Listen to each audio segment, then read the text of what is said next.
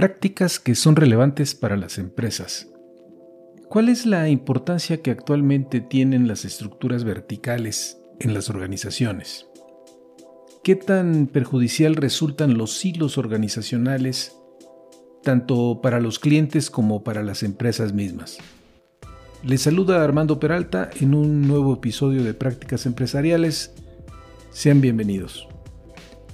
Estimados amigos de Prácticas Empresariales Podcast, eh, sean bienvenidos a un episodio más que es especial ya que estamos cumpliendo dos años desde que arrancamos en el 2020 allá por un 22 de noviembre. Es una iniciativa que nos entusiasma y que ha tenido un buen recibimiento por parte de ustedes que nos escuchan y que hemos logrado asentar durante este lapso de tiempo. Han sido dos años donde hemos tenido como tema de fondo la pandemia donde el mundo de los negocios ha registrado múltiples experiencias de las cuales hemos ido dando referencia. Gracias a todos por sus comentarios que nos impulsan a continuar con esta tarea. El tema de la estructura organizacional siempre ha ejercido una gran atracción para los especialistas de estudios organizacionales quienes se han enfocado en proporcionar elementos de análisis para lograr un buen entendimiento de lo que significa una estructura vertical de corte jerárquico burocrático o bien estructuras que se sustentan en un enfoque matricial o estructuras totalmente enfocadas eh, a proyectos que a veces eh, se conocen como estructuras proyectizadas o estructuras totalmente aplanadas, donde la presencia de la holocracia toma presencia. Lejanos son los años en que el gran historiador de negocios estadounidense Alfred Chandler dedicaba una de sus principales obras de estudio de la estrategia y la estructura, donde afirmaba que era la estrategia la que marcaba el tipo de estructura que la organización debía de adoptar en aras de darle soporte a la misma. Otro importante pensador, el ya desaparecido Herbert Simon, Premio Nobel de Economía, también señalaba que las organizaciones son estructuras complicadas y la importancia de un factor determinado en el diseño de tal estructura dependerá de muchas circunstancias todos aquellos que hemos tenido la oportunidad de poder eh, colaborar en organizaciones de distinto tipo, pues podemos dar eh, referencia de lo que aquí se señala. En este episodio estaremos conversando con Cristian Zampaglione el tema de la estructura vertical eh, en las organizaciones capitalizando la experiencia que él ha tenido con diferentes clientes en el ámbito de la consultoría sobre este tema que no deja de ser apasionante. Vayamos al tema, estamos listos y comenzamos. Prácticas Empresariales Podcast. Un espacio dedicado a ti. En cada episodio abordaremos temas de negocios, tecnología y emprendimiento que de forma permanente son motivo de análisis, reflexión y discusión. Conectamos con todos aquellos que hoy desarrollan e implementan mejores prácticas empresariales para compartirlas contigo. No olvides que para compartir el conocimiento se requiere de la interacción y de procesos informales de aprendizaje, tales como la conversación, historias y la integración a comunidades. Analizamos cada uno de los temas a la luz de la experiencia y el conocimiento de nuestro conductor e invitados especiales. Esto es Prácticas Empresariales Podcast con Armando Peralta. Comenzamos. Amigos oyentes, eh, en este episodio tenemos de invitado una vez más a nuestro buen amigo Cristian Zampaglione, quien ya estuvo con nosotros en el episodio 92 que le dedicamos al impacto emocional en las organizaciones. Como siempre, le damos la bienvenida de nuevo y desde luego que nos alegra abordar con él temas que se relacionan con las estructuras verticales en las organizaciones y que en principio todo indicaría que ya han sido rebasadas por el diseño de nuevas estructuras, pero que al momento de acercarnos a las mismas organizaciones, notamos que siguen gozando de cabal salud. Cristian, recibe un fuerte abrazo hasta Buenos Aires. Lo mismo hasta México, qué gusto estar nuevamente contigo y con tus oyentes. Un, gusto, Armando, gracias por nuevamente invitarme. Bien, sabemos que la estructura de corte jerárquico en las organizaciones ha tenido un amplio predominio a través de los años. Mucho se habla de nuevos diseños organizacionales que apuntan a estructuras quizá tal vez más aplanadas. Sin embargo, hoy por hoy la estructura vertical sigue siendo una realidad. ¿Cómo podríamos definir una estructura vertical y su consabido liderazgo vertical en la actualidad empresarial, Cristian? Eh, como bien tú lo dices, Armando, creo que es exactamente lo mismo de siempre, lo dices implícitamente, ¿no? Al decir que históricamente o, que recurrentemente conocemos, no, no, no, recuerdo exactamente el término, el término que utilizaste, pero a ver, la estructura es la estructura vertical, piramidal, donde hay distintos niveles de jerarquía eh, en términos de jefatura o de liderazgo. A mí puntualmente me gusta hablar más de jefatura que de liderazgo. Luego, si quieres, este, lo profundizamos. Pero sí es cierto, sí es cierto que se está debatiendo mucho, dado los cambios este, tan marcados. O sea, claramente no es una moda, es una tendencia definitiva hacia nuevos formatos, nuevos modelos que podríamos definir como más planos sin embargo, no necesariamente, no necesariamente deberíamos idealizarlos en un sentido antagónico, ¿no? Es decir, pirámide versus meseta, planicie, pues sí, en términos hipotéticos uno se imagina que es una cosa o la otra. Sin embargo, no es así, no es así. Los nuevos formatos o nuevos modelos no necesariamente eh, son en el sentido literal planos o a ver, definitivamente sí son antipiramidales en el sentido de la figura geométrica, pero no en un sentido de funcionamiento. Y ahí tiene mucho que ver el tema de los procesos. Ahora, eh, es cierto que a través de los, pues diríamos, de los últimos años, sí han proliferado nuevas estructuras, pero también es cierto que la estructura vertical ahí sigue. Ahí sí, ¿Qué, es lo que está determinando que finalmente no sea desplazada del todo? Porque creo, y acá este, eh, este episodio va a ser una plática muy rica, aquí no hay certeza, ¿no? Aquí hay que tener la, suficiente humildad como para hablar en términos de hipótesis, de tendencias, de creencias y hasta de gustos incluso. Cada quien te dará el suyo. Pero no, no hay forma de decir esto es así. Creo que, que, que, cualquiera que se atreva a, dictar una sentencia respecto de la muerte de las jerarquías o la llegada de, los nuevos criterios, que ahora vamos a hablar un poquito de ellos, de las nuevas posibles formas, se equivoca de punta a punta. Pues primero, tú lo acabas de decir, eh, ahí están, ahí están, tienen su historia y ahí están. En principio, creo yo, abriendo un poco el juego de esta plática, alguna vez he comprobado en, el ejercicio de la consultoría, alguna vez me disparó esta relación y entonces empecé a jugar en el buen sentido de la palabra mucho con esto, Armando, y tú que también eh, eres y has sido consultor, te habrá pasado quizás indirectamente o directamente, pero un día me dije, bueno, al final del día las empresas son como las familias. Me profundicé en este punto y me puse a escribir sobre este punto y hasta esbocé algunas cuestiones, eh, puse en práctica algunas cuestiones eh, en algunas organizaciones, en algunos departamentos más bien, no en organizaciones. Eh, cómo, cómo emparentar esta cuestión desde, desde, cierto rigor y no desde una creencia, de una hipótesis. Y fíjate que sí encontré, sí encontré algo que parece obvio, pero de lo cual no se habla mucho primero, que toda empresa, al igual que las mini sociedades que son una familia, están insertas en un contexto social.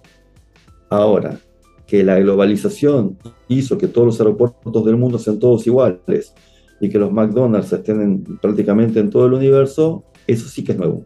Ese tipo de globalización orientada hacia la cuestión empresarial, sobre todo del consumo masivo, bueno, eso sí que es nuevo.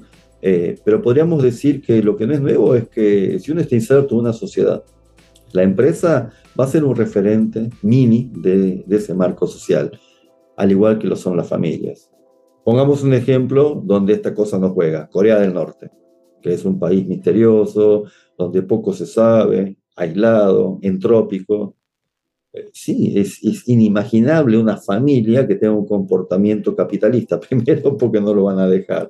Y segundo, porque aunque no fuese un gobierno o una sociedad autocrática, un gobierno autocrático, corrijo, no tendría cómo ser de otra manera, porque precisamente la dinámica del gobierno determina qué es lo posible y qué es lo no posible, y esto determina qué tipo de empresas o de juegos hay. Eh, entonces, la verdad que salvo ese tipo de, empresas, de, sociedades este, que son muy pocas, muy aisladas, la verdad que el juego de, las empresas responde a una sociedad y las sociedades cada vez se parecen más. Entonces, dicho esto, si las sociedades cada vez se parecen más y las empresas cada vez se globalizan más y van tomando formato de, oligopolios o monopolios, la verdad que creo, creo que el formato del verticalismo no solamente no murió, sino que, contrario a lo que se está diciendo o creyendo, sea ideal o no, ¿eh? llegó para que llegó, o sea, así como llegó para quedarse, podríamos decir, eh, está para expandirse, no, no se me ocurre otra forma de decirlo, está para, para permanecer y para expandirse eh, el modelo vertical. Ahora, dime una cosa, Cristian. Eh, en el fondo, digo, lo que estamos conversando es que quizá la, la estructura vertical sea cuestionable. Si es el caso, ¿cuáles son los puntos críticos de una estructura vertical? Claro, lo que pasa que hoy en día hay, gracias a la, cuarta revolución, como se denomina industrial, que es la tecnología, la digitalización, todo eso facilita que la gente asuma un mayor protagonismo. Ahora, este protagonismo, algunos teóricos deberían trabajar más sobre esta cuestión, este protagonismo también cae en un excesivo eh, sesgo de individualismo.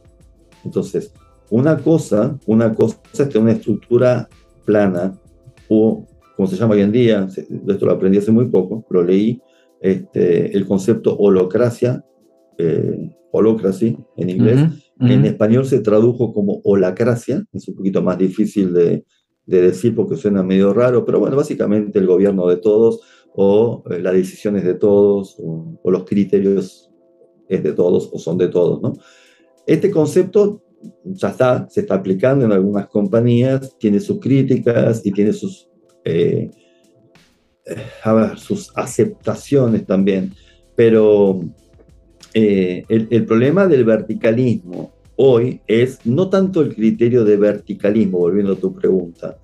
El problema es que las, tendencias eh, autónomas, de autonomía, esto del TikTok, de poder grabarse, de poder ser famoso, como decía Andy Warhol, durante cinco minutos al menos, hoy esto es posible para todos y esto sí va generando en las generaciones de trabajadores una cierta ilusión eh, o necesidad de, pues, yo me hago cargo de mí mismo, yo trabajo por mí mismo.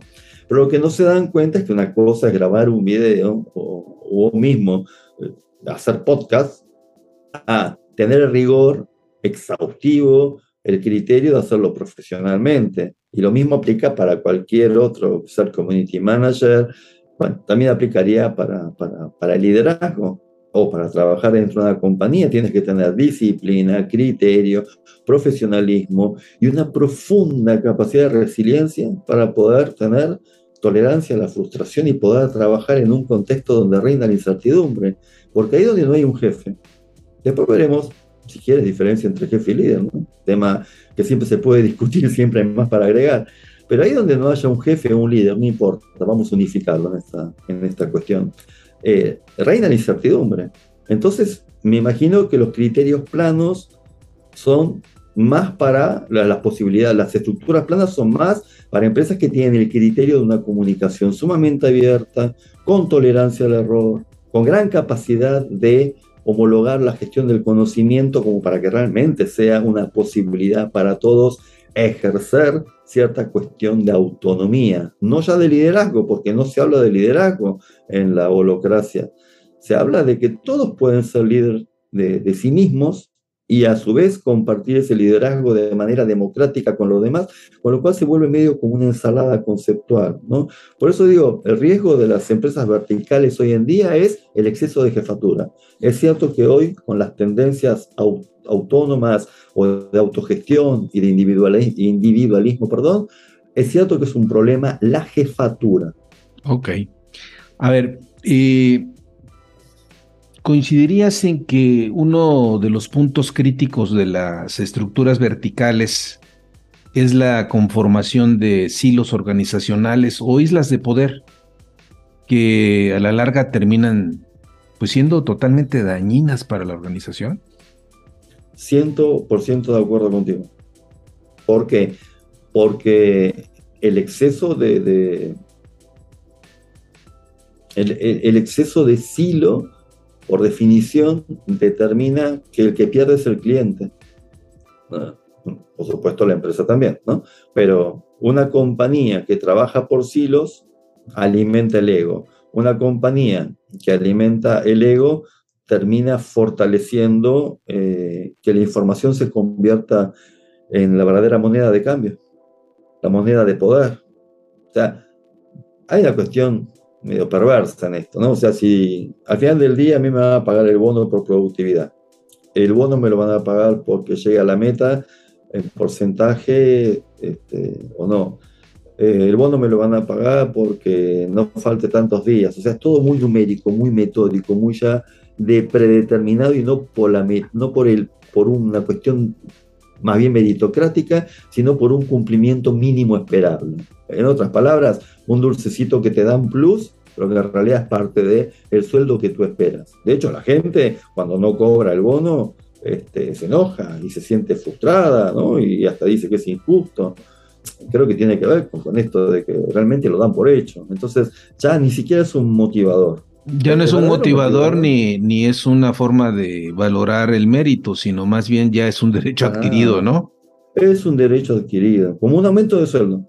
O sea, a las dos semanas ya sientes que, se agotó tu, motivación o tu emocionalidad y además que, cuando te lo dan dice ya era hora, ¿no? Entonces ya el dinero es verdad que todo el mundo lo quiere, pero también es cierto que ya a nadie le alcanza. Entonces, desde ese lugar, ¿qué es la moneda de cambio? Lo que estamos hablando, la información, el ego y el poder de esa información hace que los hilos, como tú decías, se acrecienten, se acentúen y estos silos lo que hacen es que muchas veces determinan que se fracturen los canales. Desde ese punto de vista, las estructuras planas funcionan mucho mejor si es que logran culturalmente que eso sea posible y no una utopía. Si no es una utopía y la empresa está preparada y genera eh, un marco donde se toma el error como una instancia de aprendizaje, donde realmente se toma liderazgo no como una cuestión de egos o de derechos adquiridos, sino como una cuestión de en esta circunstancia y solamente en esta, tú eres el que mejor puede liderar. Y esa persona sabe retirarse en otras circunstancias donde un compañero asume momentáneamente un liderazgo. Es decir, donde realmente hay tanta apertura y tanta generosidad y tanta, digo yo, inteligencia emocional, tanta madurez personal como para poder manejarse en esos entornos, sí se puede, sí se puede. Pero eh, yo honestamente te lo digo, tengo mis reservas, incluso, incluso tengo mis reservas en donde uno diría, eso funciona idealmente en pequeñas empresas o en empresas familiares. Ni tampoco, ni tampoco, porque te pongo un ejemplo muy rapidito, ¿no? Sí. Eh, imaginemos que uno dice, bueno, la empresa, mi apellido, San Paglione, tengo una empresa y tengo dos hijos. A ver, si a mis hijos les otorgo por, por derecho de sangre eh, que, que, sean monarcas en el futuro, ah, bueno, es porque es el hijo, no por el mérito. Si los pongo a barrer pisos, porque digo, pues tienen que trabajar como todo el mundo y tienen que ganarse el derecho, ya no por portación de apellido, ah, eh, lo pone a barrer porque es el hijo. Al final de cuentas siempre van a ser mis hijos. Es inevitable y siempre van a tener mi apellido. Entonces en las pymes o en las, microempresas también sucede la cuestión, y mucho más visible, porque somos menos y nos conocemos más, de los egos, de las competencias, de quién es, quién es hijo, quién es tío, quién es sobrino, quién es hijo adoptivo. O sea, está la cuestión, como te decía al principio de la plática, el tema de la dimensión de lo que es una familia. Es impresionante cómo se traslada una empresa. Los berrinches, los enojos, los celos cuando llega alguien nuevo. Yo lo llamaba la llegada del hermanito. Es increíble los comportamientos infantiles que tenemos y sin embargo estamos hablando de la utopía de un gobierno de todos, de una holocracia, de que no haya ningún referente, solamente un gestor que comunica hacia dónde tiene que ir cada círculo. Porque las holocracias, sabrás tú que se manejan un poquito por círculos, ¿no? O sea, círculos que también están estructurados en pirámides. Entonces tú, tú me hacías la pregunta eh, muy, muy, adecuada, o sea, ¿se sigue trabajando en silos o, o estas cuestiones planas rompen con esta cuestión tan dañina del silo. No, la verdad que no necesariamente lo rompe. Para mí, el silo no es ni más ni menos que la condición humana de la especulación. Y ya sería psicologizar demasiado. Pero para mí, todo ser humano eh, especula. Y parezca mentira o no, cuando hay una jefatura, insisto, después podemos discutir si es buena o es mala, pero ahí donde hay jefatura, hay más rigor para conducir el cambio paradójicamente. Ok. Eh, a ver, coincidiendo entonces de que los hilos efectivamente tienen un lado que perjudica a la organización, eh, ¿qué tan fácil o complicado resulta romper con los hilos organizacionales que por lo general, como ya lo vimos, pues son, fuente de muchos conflictos? Lo que pasa que el problema lo que, lo que habría que romper es, no, sé, a ver, el problema del silo es lo que contiene, ¿no? No tanto el silo. Sí, lo que, lo, que sucede, si quieres, déjame profundizar un poco más ahí. Cuando me, cuando me refiero al silo, me refiero a esa típica organización jerárquica donde las funciones determinan los silos. Entonces, los de finanzas piensan que son verdes. Los de operaciones se sienten y se identifican con el amarillo y entonces pues empiezan toda una serie de grupos con distintos colores perdiendo de vista que son la misma organización y que se deben a un solo fin, ¿no? No el grupo per se. Sí, eh, bueno, ahí lo que falta es ¿Cómo, cómo, ¿Cómo rompemos eso? Claro, y bueno, eh, las, empresas están haciendo un gran esfuerzo y lo están logrando de ser muy orientadas al cliente, eh, el famoso customer centric o customer centricity, eh, o, o, vista la compañía como una flor, donde el cliente está en el centro y cada pétalo es cada una de las áreas. Entonces, pero fíjate que creo que el problema de ese tipo de silos, donde los verdes no le hablan a los azules, es que las jefaturas son tan malas, Armando, tan mal preparadas, tan mal entrenadas, tan de doctorado, de máster, de MBA y, tantas cosas, pero tan poquito de, inteligencia emocional, más allá de leer el libro de Goleman, ¿no? aplicada, eh, que no se ponen a pensar realmente qué tantos ayudan a ellos mismos al decirle los de finanzas, a los de marketing al principio de año, que no deliren con una inversión este, de publicidad astronómica en, no sé, en, medios digitales, por ejemplo, porque el presupuesto apenas alcanza para hacer algunos anuncios semanales en, no sé, en Televisa y en alguna revista o en el periódico. Entonces, ¿qué pasa? Eh, empiezan los enconos, o sea, los de marketing se quedan todos pensando en su silo, como bien tú dices, bueno, queremos hacer algo que realmente sea importante para la compañía punto uno, a favor de la compañía, y que nuestros clientes entiendan el beneficio de este nuevo lanzamiento de manera tal que sean felices ellos también de poder tenerlo. Y les damos accesibilidad y, se lo comunicamos y establecemos toda una sinergia y fantasean y vuelan cuando lo de ellos debería ser pensar de qué manera van a promocionar el producto. Ahora, el líder de marketing debería hablar con la gente de finanzas, hablar con la gente de recursos humanos para saber si van a tener los recursos, el talento si quieres, hablar con la gente de TI para saber si existe la posibilidad de eso que están ellos fantaseando, no sé, la proyección de un, holograma en el partido de, de soccer X. O sea, sí, quizás te esté la tecnología, pero lo que nunca te acercaste es hablar con el director o con el líder equivalente a tu rango de TI para pensar si, primero, está en funciones, es aplicable.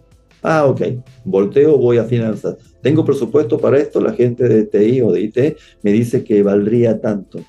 Ah, ok, volteo con recursos humanos. Necesito que contratemos a tal y cual de planta o como outsourcing. O sea, sí, sí, no sé si soy claro con la cadena de valor. Estos eslabones se rompen y ahí es donde se forma el silo.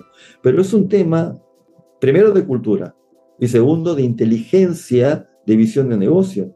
No es solamente una cuestión de egos, que también, por supuesto, es un problema. Es un problema también de que realmente no hay una cultura. A ver, no sé si coincides conmigo. Para mí, entre el CEO y esa mesa directiva chica y la dirección, ahí todavía, en mi experiencia al menos, es donde reside el gran problema. ¿Que hay problemas entre, los, entre las direcciones generales, subdirecciones y gerencias? Sí, un montón, de sobra. Pero no son tan graves como lo que debería permear a modo de cultura y a modo de ah, generar esa certidumbre de que estamos todos jugando el mismo partido y que la competencia está afuera, para mí está en cómo se baja de esa mesa chica. Yo me imagino la mesa de roble, lustrosa. Hace unos días hablábamos del tema de, los trajes, ¿no? Los imagino muy trajeados, de corbata, pero que comunican tan mal, tan mal lo que debería ser esa cultura corporativa y que de ahí vaya permeando en términos operativos donde la palabra silo no debería existir, o por lo menos estos eslabones que se quiebran la verdad que a esta altura no deberían existir. Y si lo conectamos con lo primero que, que, te decía como opinión, ¿no? Que en este mundo donde el individualismo y esta percepción de que uno solo puede, eh, y bueno, es peligroso, porque entonces si hacemos una estructura plana, con visión sistémica, donde uno solo puede, eh, insisto con esta palabra, el, tema y no es mío, está escrito, ¿no? Está, está en, diversas visiones de esta cuestión de, de, de, los, de las estructuras planas. Eh, la incertidumbre en, las estructuras donde no hay jerarquías definidas es muy alta. ¿Cuánta gente puede vivir con incertidumbre? Fíjate que eh, soy de la opinión que en estructuras donde efectivamente predominan los hilos, hay una cultura que la, que la acompaña. Y si queremos buscar el cambio, probablemente uno de los obstáculos de mayor peso, de mayor eh, que costaría pues un gran esfuerzo, es justamente transformar esa cultura, porque esa cultura es como el pegamento que le da vida a, esa organización de corte jerárquico. Pero a ver, pasando al, hacia otro tipo de estructuras que son más más horizontales. Mm. Eh, sabemos que un rasgo característico de muchas organizaciones es que se encuentran orientadas a procesos, que viene siendo un enfoque de trabajo de corte horizontal donde los procesos, pues bien sabemos, son totalmente transversales, justamente a efecto de brindar productos o servicios de valor a los clientes. Bajo este escenario, ¿Cómo dar el giro de una organización que tiene un predominio jerárquico hacia una orientación a procesos? Bueno, me parece que son las dos cosas. Modificar el criterio de, cómo predomina la jerarquía, o sea, cambiar el paradigma de la jerarquía, no la jerarquía, sí el paradigma de cómo debe manejarse quien tiene cargos jerárquicos, y estoy hablando directamente del perfil del puesto hay que modificar eso y hacerlo realidad, para que em, el proceso sea viable desde un to-do desde un hacer totalmente naturalizado, donde el networking no es un deseable o algo que tienes que entrenarte en un, taller y si quieres lo pones a prueba, donde realmente debería estar totalmente, este, debería ser un proceso más, el criterio de la cadena de valor, como te decía antes, y el networking necesario para entender cuál es tu parte como tu área, como líder de tu área, y de tu equipo, cuáles son tus partes, porque no, esto no es tan lineal ni tan fácil, ¿no? De que armamos un abecedario entre todos y yo soy la A y te informo que soy la A y te doy el pie para que tú seas la B. Hay momentos donde todo se mal fusiona y sí se embarra un poco y, y es necesario cierto nivel de conflicto y gente con lucidez para que determine que hay partes de la tubería donde el proceso se entrampa y donde sí hay disputas y no siempre necesariamente de poder o de egos, a veces con buena intención de que es complejo discernir en una parte del proceso si le corresponde más a un área que a la otra. Además, tú sabes perfectamente que nunca un área es pura. Fíjate que RH, ¿en cuántas subáreas se divide hoy en día? Imagínate eh, la discusión si esto corresponde a talento a, change management o cultura o a DO o a capacitación. O sea, podrías tranquilamente ser un gran, una masacre, sangre para los tiburones, debatir si tal o cual proceso corresponde a cuál de estas áreas. Entonces, creo que lo primero que tenemos que ver es que el problema no está en la verticalidad o en los hilos per se, sino en cómo se resuelven los conflictos, cómo la jerarquía actúa o cómo no permitimos que se haga un pegamento de cemento, el silo, cuando aparece el conflicto. Para mí este es todo un, tema, insisto, por eso empezamos esta plática hablando de que de acuerdo a la sociedad en que estás, eh, la conformación de la empresa y que esta generalización o esta automatización de, de, la forma de trabajar es media como peligrosa, porque incluso en México no es lo mismo una empresa chapaneca que una empresa transnacional que, tiene sede su corporativo en plena Ciudad de México, necesariamente va a tener otros parámetros u otros criterios.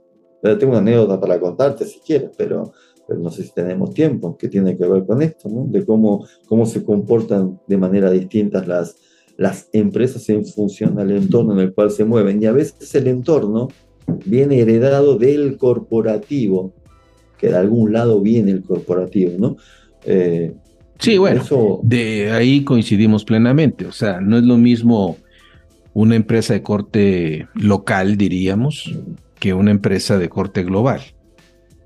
Ah. Eh, hablemos de una empresa global que está en el mercado argentino, pues mucho de las directrices y las grandes directivas pues vienen de casa matriz y poco puedes hacer. Exacto. ¿No? Y poco puedes hacer. Entonces, eh, ahí sí que no, no hay mucho mucho margen de hacer definiciones. Y aquí estamos hablando más de una empresa que tiene toda esa posibilidad, ¿no? De pero, ¿cómo hacer una estructura más, más horizontal o más plana? Que lo están intentando, ¿eh? Corporativos que están tanto México como Argentina, ya que estamos hablando tú y yo. Eh, la misma empresa, la misma transnacional o multinacional, como se dice aquí por estos lados del sur. Y el problema es que están trabajando con gente simultáneamente de Venezuela, de Canadá, de Estados Unidos, por supuesto, es una transnacional, generalmente suelen ser este, este, de ciertos lugares de Europa, pero bueno, el mercado norteamericano ha copado mucho el mundo empresarial. Eh, el problema es que el venezolano, ni que hablar el idioma, ¿no? Dejemos de lado eso, esa obviedad, pero el venezolano no piensa ni actúa como un uruguayo, ni entiende la dinámica de una conversación como un uruguayo o un mexicano. Por poner algo tan evidente como que un mexicano jamás va a interrumpir al otro por respeto y un argentino interrumpe al otro por respeto. porque entendemos que la interrupción es válida como parte de demostrar el interés. Eh, eh, o sea, te escucho e interfiero en tu plática, ¿no? Somos italianos que hablamos español y movemos los brazos, como estoy haciendo yo ahora, aunque la gente no me ve. En cambio, en México, el respeto y las buenas formas tiene que ver con, aunque el otro hable largo, hasta que no termine, salvo que sea una cuestión muy ofensiva, difícilmente te interrumpan. Entonces, ¿cómo integras todas esas culturas en una estructura no vertical, donde la opinión de todos es totalmente equivalente, válida, donde todos debemos escucharnos, porque convengamos que una estructura holocrática es eso, ¿eh? Hay un gestor que informa la información y punto. Después se arreglan ustedes. ¿eh? Yo creo que las empresas eh, de corte global han entendido bien justamente esas diferencias y de ahí el gran peso que le han dado el tema de la diversidad. Permanentemente están trabajando ese rubro, ¿no? ¿Por qué? Porque sobre la marcha vas integrando gente, no vayas más lejos, pensemos en empresas que están a lo mejor ubicadas en San José, California, en el Valle del Silicio, y pues ahí te encuentras gente que viene de China, de, India, de México, de Argentina, venezolanos. O sea, es una ensalada de nacionalidades, ¿no?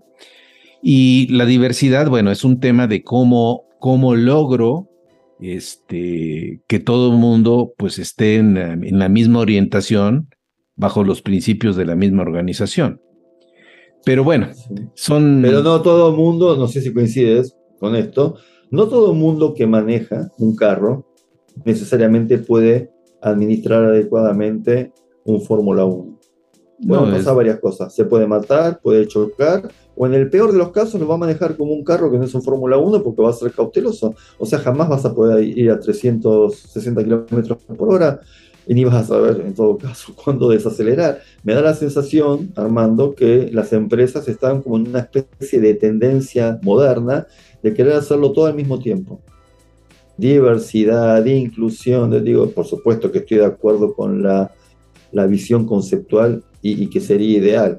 Equidad, inclusión, diversidad, em, universalización, no discriminación, y, podemos, y, la lista continúa. Yo me pregunto, al final del día le abrimos el cerebro a cada persona de verdad y miramos adentro. ¿Qué? ¿Murieron los egos? ¿Murió la discriminación? ¿De verdad estamos preparados para ser equitativos? Por supuesto, sí es disruptivo al plantearlo, ¿no? Es, políticamente incorrecto. Pero yo creo que la cultura se inserta poquito y se desarrolla poquito porque la gente hace la cultura. No es que la cultura moldea a la gente, no nos olvidemos de eso. La cultura no es un letrero que se compra y lo pones en tu casa. O mejor dicho, sí, puedes ir y comprar el letrero de moda y ponerlo en tu casa. Aquí se bebe bien, esta es tu casa y bienvenido. Pero el problema es, ¿y si cuando llega la visita no le abres o le das del vino malo? Fue pura declaración. Dice, ¿para qué me invitó, no? Sí, obvio.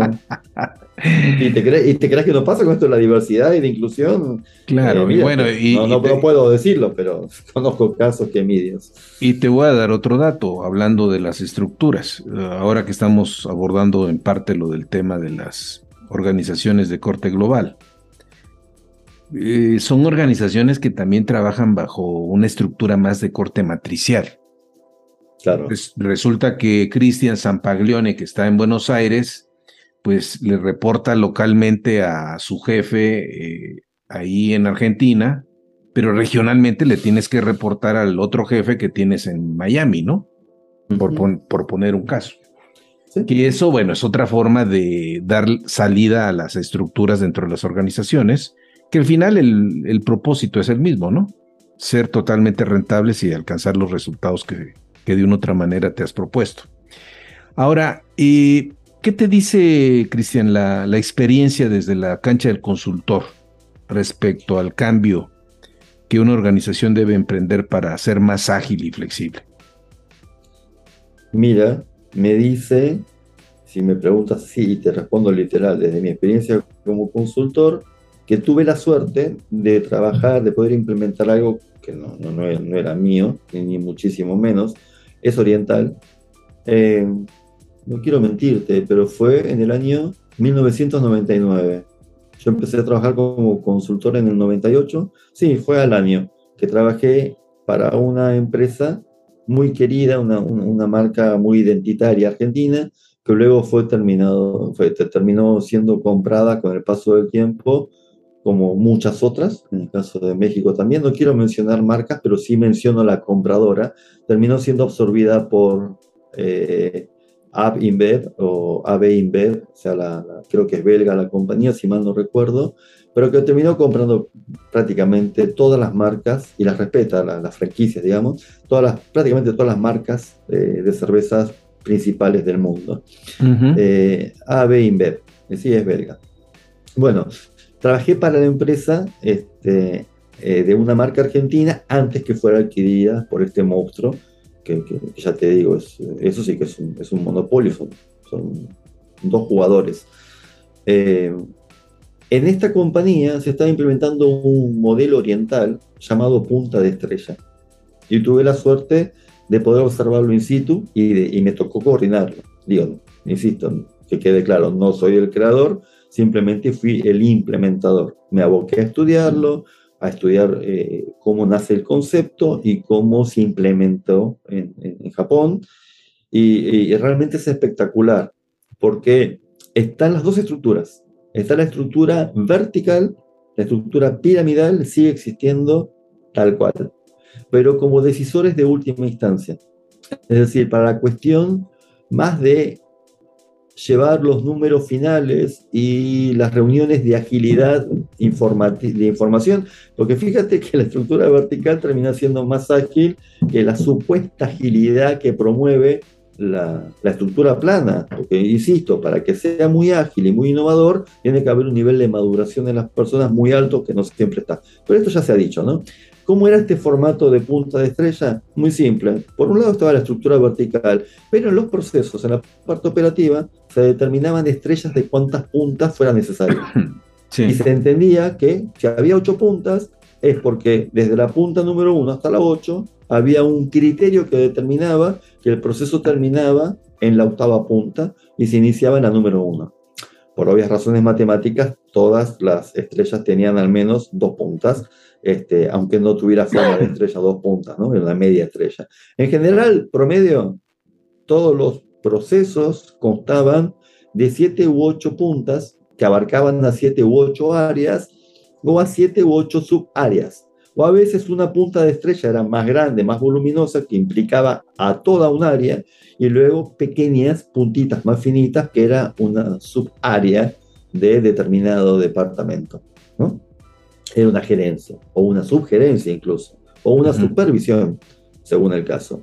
Entonces, eso estaba muy padre porque se determinaba claramente, incluso visualmente, de acuerdo al grosor de la estrella y al tamaño de la estrella, y hasta la sinergia con otras estrellas, y ahí se complicaba, pero, pero fluía muy bien, fluía muy bien, porque el esfuerzo era en determinar, ok, si la punta número uno es esta, ¿cuál será la número dos?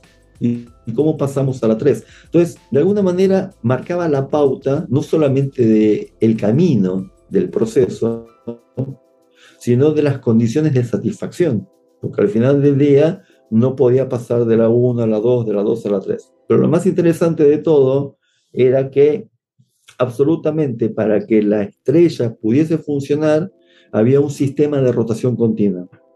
Una semana la persona que era el líder formal de la punta a la cual pertenecía, Cristian Sampaglione, el departamento de finanzas, y está Armando Peralta del departamento de IT, tenías tú que venir a mi punta y yo tenía que irme a otra.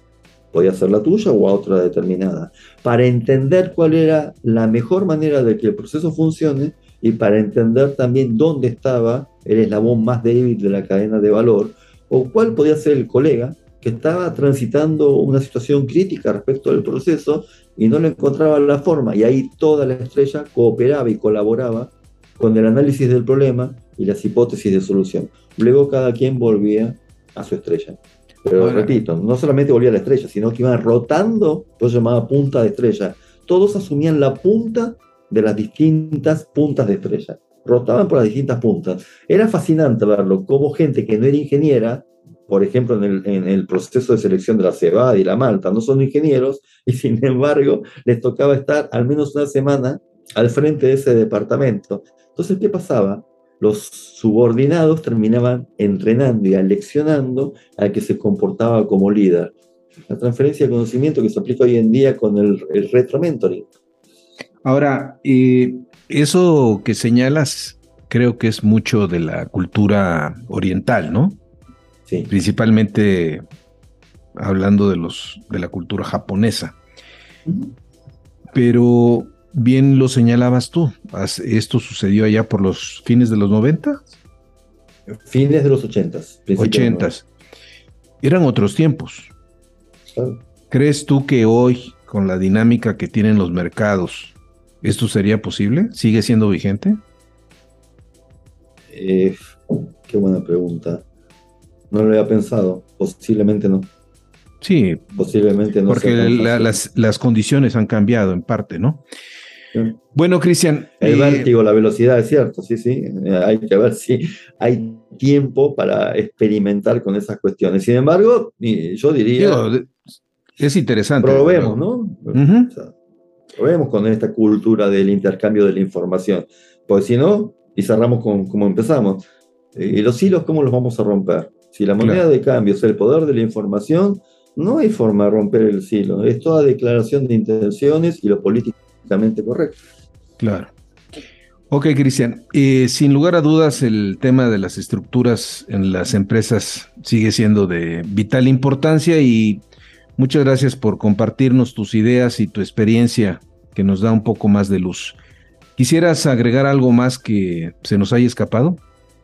Nada, un placer. Yo creo que no es que se nos escape, simplemente tenemos que tener eh, vamos, la humildad, la inteligencia, no sé cómo decirlo, de, entender que uno no puede decir esto es así en estas cuestiones, ¿no? Claro. Eh, a ver, sí, me, gustaría cerrar con un concepto que tiene que ver, ya que estamos hablando de verticalismo o no, que en definitiva es debatir si jefatura o no.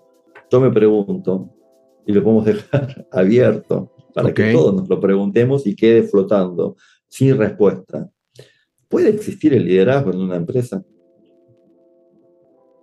Muy bien, pues ahí la dejamos y más adelante la retomamos si te parece bien. Cuando quieras, cuando quieras. Todos dirán, ¿cómo que no? ¿Cómo que sí? Dejémoslo abierto. Gracias, Armando. Un placer, como siempre, platicar contigo. Siento que nos falta el cafecito físico para que sea. Ya, eh, ya habrá oportunidad, este, ya sea aquí en México o allá en Buenos Aires. ¿eh? Eh, claro que sí, amigo. Gracias por invitarme a tu espacio. Gracias por ser siempre tan generoso en, abrir las puertas de tu, de tu espacio. Muchas gracias, Armando. Agradecemos tu presencia, al igual que la compañía de nuestros oyentes. Nos vemos. Un abrazo para ellos y ellas. Gracias.